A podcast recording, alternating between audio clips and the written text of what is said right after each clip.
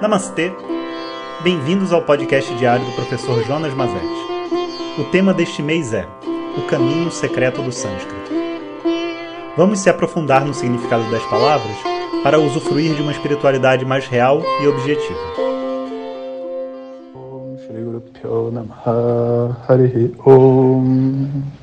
Bom dia, pessoal. Então, continuando com o nosso caminho secreto dos Vedas. E agora a gente já entende por quê. Porque quando a gente aprende essa língua tão bonita que é o sânscrito, a gente passa por um processo de validação do nosso sistema filosófico, do nosso entendimento sobre vida, né? E acaba que a gente, vamos dizer assim, metaforicamente, mas literalmente também, purifica a nossa mente se a gente puder ver essas qualificações que a mente ganha como uma, uma espécie de uma purificação. Né? E, então é muito importante a gente estar tá aprendendo sânscrito. Algumas pessoas falam, ah, para que, que você precisa saber sânscrito? Não, você não precisa saber sânscrito. Da mesma maneira que você não precisa praticar yoga, você não precisa fazer nada da tradição védica. A questão é que tem um ganho. Tem um ganho em fazer yoga, tem um ganho em praticar sânscrito, em estudar sânscrito, em praticar pranayama. Cada coisa tem um ganho.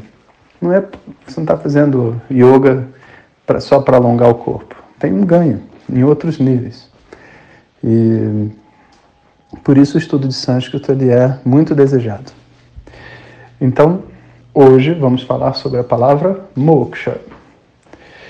Hum, essa palavra moksha né, não é mosca. Tem gente que fala lê mosca né, quando não entende nada. É moksha. O K vem antes do S.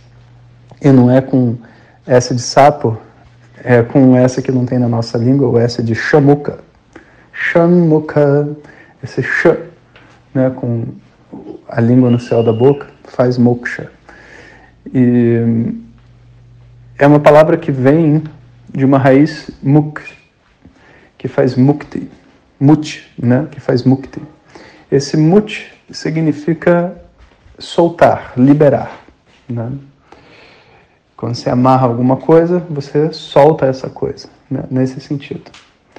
E moksha, então, é o substantivo abstrato a partir disso. E, portanto, a tradução mais direta e precisa seria liberação ou liberdade. As duas coisas são um substantivo abstrato a partir desse mut. E mas essa palavra por si só não diz nada. Né? A gente precisa entender como que essa palavra se conecta com o objetivo da espiritualidade. É... A ideia toda é a seguinte, que quando a gente está vivendo a nossa vida, né, por mais que a gente tenha, entre aspas, tudo necessário que a gente precisa para ser feliz, e muitas vezes a gente tem, porque tem vezes que a gente não tem. Inclusive, isso é uma discussão muito interessante, sabe, que vale a pena a gente parar para fazer. Que é, as pessoas, elas costumam ver a espiritualidade como um direito de todas as pessoas. Mas isso não é verdade. A, a, a busca espiritual, ela é conquistada. Você tem que fazer por onde, dentro da sua história de vida, para ter a oportunidade de parar e fazer uma busca espiritual. Tanto do ponto de vista de encontrar os professores adequados, como de preparar a sua mente. Né? É tudo um processo que são uma série de escolhas que vão sendo feitas, sabe? Então, a gente nunca vê assim a espiritualidade como algo que a hora que eu quiser eu vou ter. Não. É algo que você constrói. E certas coisas são ditas que são construídas, inclusive, por muitas vidas.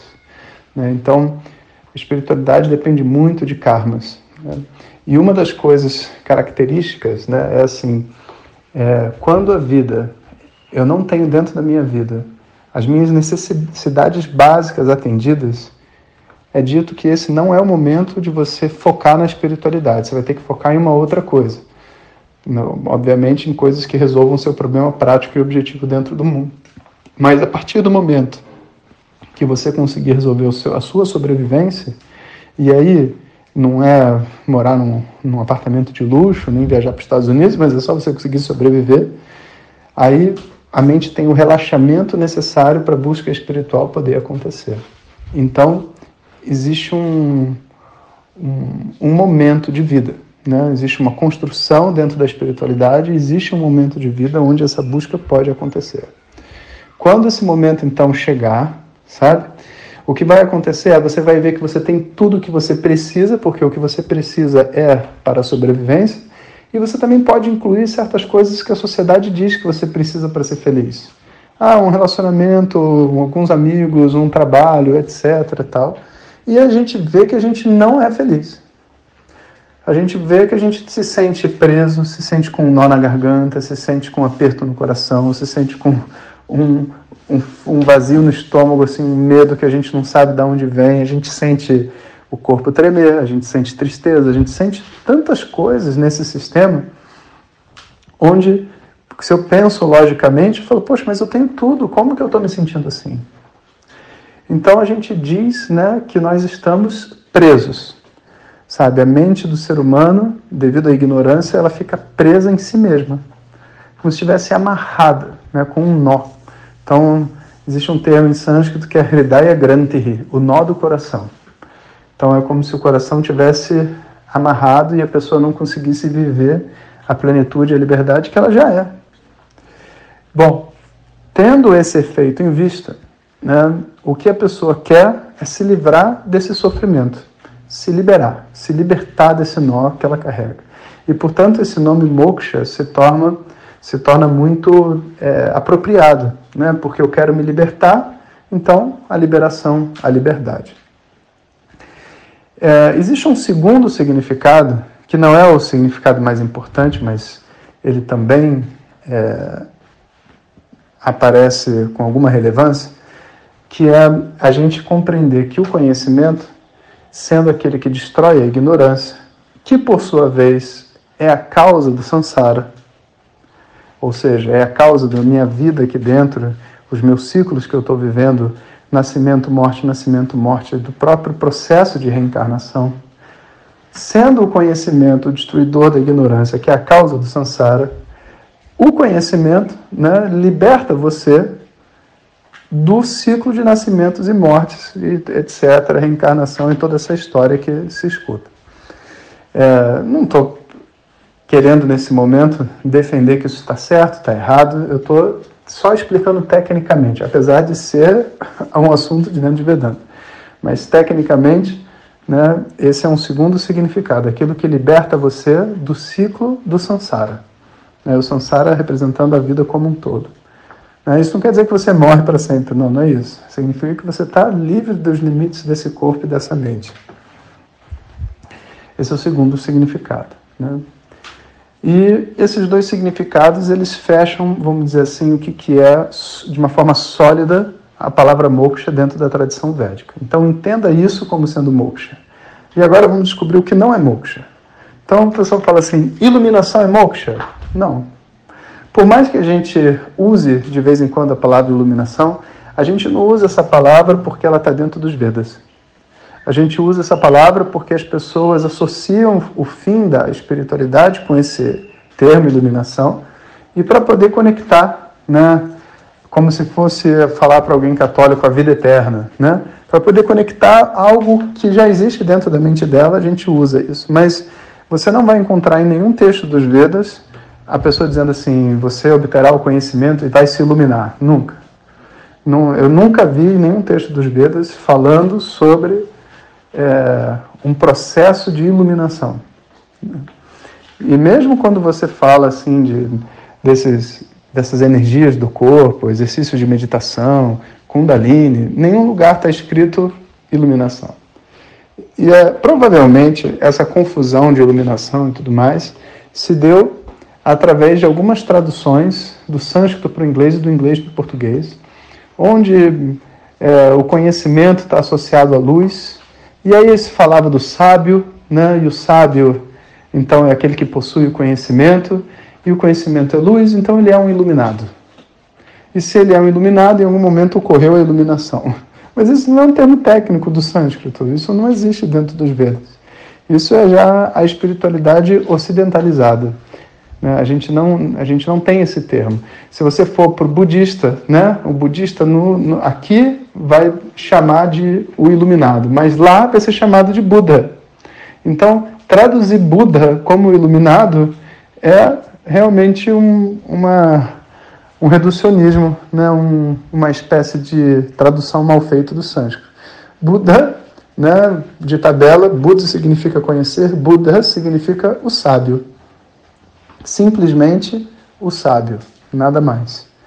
Né? Então, sendo o sábio né, e não o iluminado, essa iluminação ela só existe realmente nessas traduções que chegaram até nós. Então, moksha não é iluminação. Moksha também não é uma espécie de resultado que vai ser obtido através de um processo é, de transformação, que é uma outra coisa. Poxa, se eu estou estudando e tudo mais, eu não estou me transformando, eu não estou é, me tornando uma pessoa melhor, então moksha seria eu me tornar essa pessoa melhor? Não. Da mesma maneira que quando, sei lá, se você resolver, vamos supor, ser um jogador de basquete, você vai ter que se alimentar bem. Mas basquete não tem nada a ver com alimentação. Sabe? Se você quiser ser um bom jogador de xadrez, você vai ter que estudar pra caramba. Talvez você tenha que aprender até uma outra língua para poder ler um livro original, sabe? Imagina, deixa sua. Mas é isso que é xadrez? Não, não é. Então, é verdade que quando uma pessoa estuda, a vida dela muda. Mas ela, a vida dela não está mudando porque o estudo muda a vida de uma pessoa. O estudo dá conhecimento. E uma pessoa inteira, né, ela naturalmente vai buscar para a vida dela aquilo que ela quer de uma maneira mais objetiva e certas coisas mudam mesmo. Mas não é que o conhecimento mude nada. Porque conhecimento, pensa bastante nisso, não tem o poder de transformar nada. Você não pode, por exemplo, assim, falar assim, ah, eu aprendi a fazer pizza. A pizza não aparece na sua frente. Você vai ter que pegar e vai ter que botar a mão na massa, literalmente, para fazer a pizza aparecer. O seu conhecimento só fez uma coisa.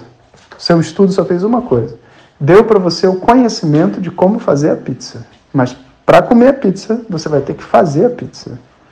Então, você vai ter conhecimento, você vai ter um conhecimento sobre si mesmo, mas não tem uma transformação que vem porque você conheceu. Você só descobriu aquilo que você é. E é uma, entre aspas, uma super transformação. Não é uma transformação de fato, é uma super transformação. Porque você está na verdade, sem mudar, mudando, porque você está descobrindo algo que você já era, mesmo antes de ter estudado. Mas como você não sabia, né, você não vivia como, como sendo, como uma, um, vamos imaginar assim, um, o herdeiro de uma grande fortuna que não sabe. Ele já é o herdeiro. Um dia contam para ele que ele é o herdeiro. Ele não virou o herdeiro naquele dia. Ele já era o herdeiro antes. Ele não se transformou. Mas ainda assim, existe uma grande transformação que vai ocorrer na vida dessa pessoa. Por quê? Porque ela vai assumir aquilo que ela é. Né? Então, o conhecimento em si, ele não provoca uma transformação. E, portanto, moksha não é um ato de transformação.